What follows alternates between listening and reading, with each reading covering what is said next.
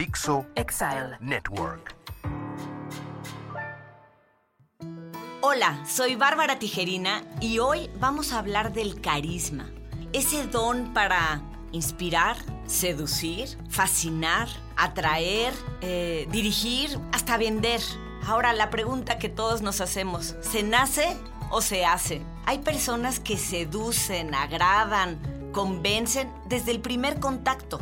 Antes se pensaba que simplemente o lo traías o no. Ahora hay estudios que demuestran que hay habilidades que podemos desarrollar para ser más, más empáticos, más agradables y conectar mejor con las demás personas. Después te voy a contar cuáles son las posturas y gestos que te pueden ayudar a mejorar tu carisma. Para concluir, vamos a hablar del lenguaje sin palabras del éxito. ¿Sabías que tu entorno comunica o que tu apariencia habla antes de que tú abras la boca? Bienvenidos a Lenguaje sin Palabras con Bárbara Tijerina, el podcast en el que hablamos de todo acerca de la comunicación no verbal.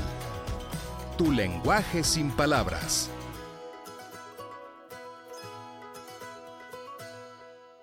¿Qué fue lo que pasó con Gandhi, Cleopatra, Clinton?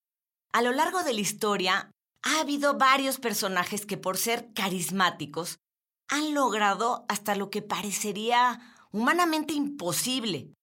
Por ejemplo, Gandhi. A ver, este dirigente destacado del movimiento de independencia de la India tenía este carisma y magnetismo que lograba ser tan creíble que la gente simplemente lo seguía. Dentro de su táctica de protesta relacionada con la desobediencia civil y el desarrollo de acciones no violentas, logró logró muchísimo, logró un cambio político, social, cultural, que resultó en la independencia de la India en 1947. ¿Te has puesto a pensar si hubiera tenido el mismo efecto si Gandhi hubiera estado vestido de traje, corbata, mancuernillas? Cuentan que no siempre fue así de carismático y tampoco muy brillante en la escuela.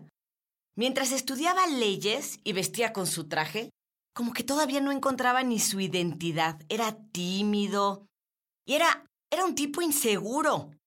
Cuentan que hubo un momento de decisión cuando, al abordar un tren con su boleto de primera, lo arrojaron al pavimento por cuestiones raciales. Ese instante cambió su vida. Logró tener claro qué quería, para qué lo quería, y fue congruente entre lo que hacía, lo que decía y lo que mostraba. Y eso crea un magnetismo único. Otro gran ejemplo del carisma fue Cleopatra, de la que se ha escrito mucho, pero ¿qué tenía? ¿Qué hacía? La gente quedaba impresionada con su presencia. De solo mirarla, quedaban enamorados de ella. En esos tiempos los egipcios vestían todos de forma muy parecida, pero ¿sabías que las prendas que usaba Cleopatra tenían que estar confeccionadas con hilo de oro y eso la distinguía. Y bueno, en política dicen que el rey del carisma no era simplemente que tocara el saxofón y le gustaran las fiestas, pero bueno, era Bill Clinton. Y tenía dos trucos de los que tenemos mucho que aprender. Uno es, se aprendía y memorizaba con facilidad los nombres de las personas. Y como dice Dale Carnegie, Recuerda que el nombre de una persona es para esa persona el sonido más dulce e importante en cualquier idioma. El otro gran secreto de Clinton, que por cierto también lo tiene Trudeau, es el saber mirar, porque ponen su atención en la persona con la que están, y eso los hace sentir únicos. Otro que hemos visto que tiene ese don de saber mirar es Zelensky, el presidente de Ucrania, que cuando llega a una conferencia de prensa, rompe todos los esquemas, quita el podium, se sienta, se pone al nivel de los camarógrafos y solamente les dice soy uno más, igual que ustedes. Recuerda, entrenar el músculo de la observación. Tu imagen personal te puede ayudar o perjudicar. ¿Cómo alcanzar tu verdadero potencial? Hablemos por una buena imagen. lo que hay que saber.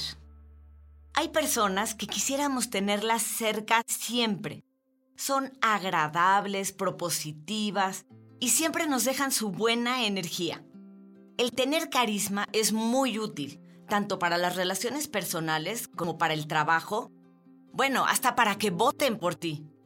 Nos agradan las personas que saben escuchar y alientan a las demás personas a hablar de ellos mismos. Normalmente estamos preocupados por ver de qué vamos a hablar y realmente es mejor y mucho más agradable cuando dejamos que los demás hablen.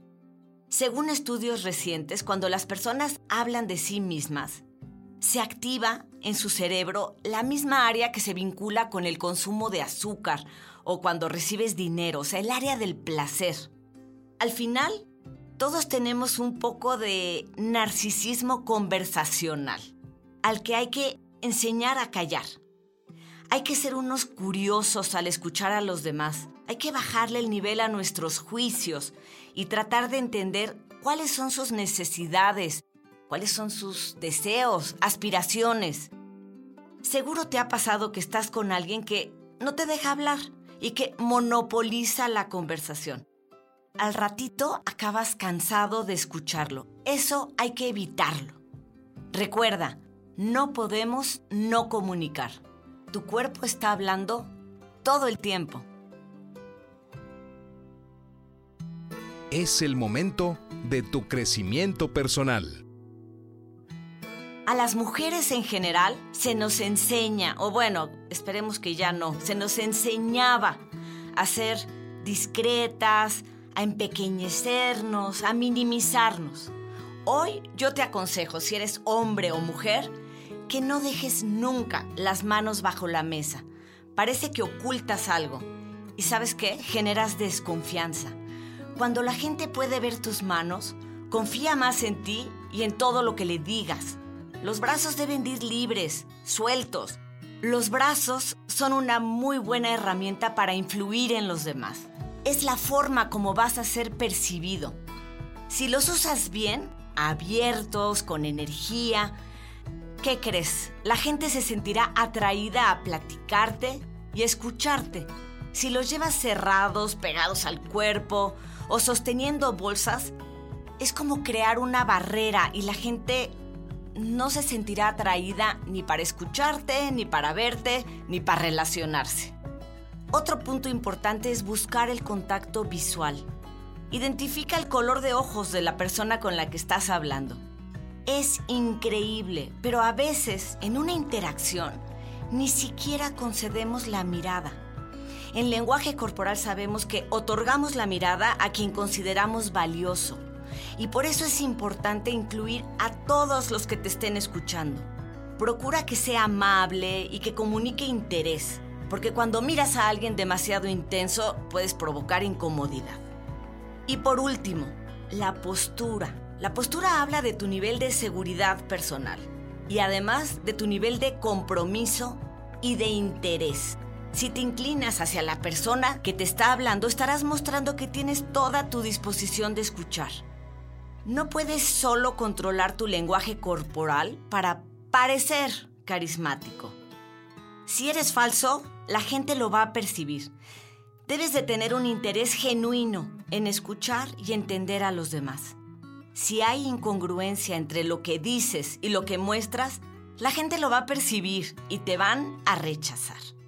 El factor principal del carisma es estar cómodo contigo mismo. Gracias por interesarte en este apasionante tema. Te invito a seguirme en mis redes sociales. Estoy como arroba Bartige en Twitter, Bartige sin palabras en Instagram y Bárbara Tijerina en Facebook. Y en mi página www.lenguajesinpalabras.mx. Espero tus comentarios. Esto fue Lenguaje sin Palabras con Bárbara Tijerina.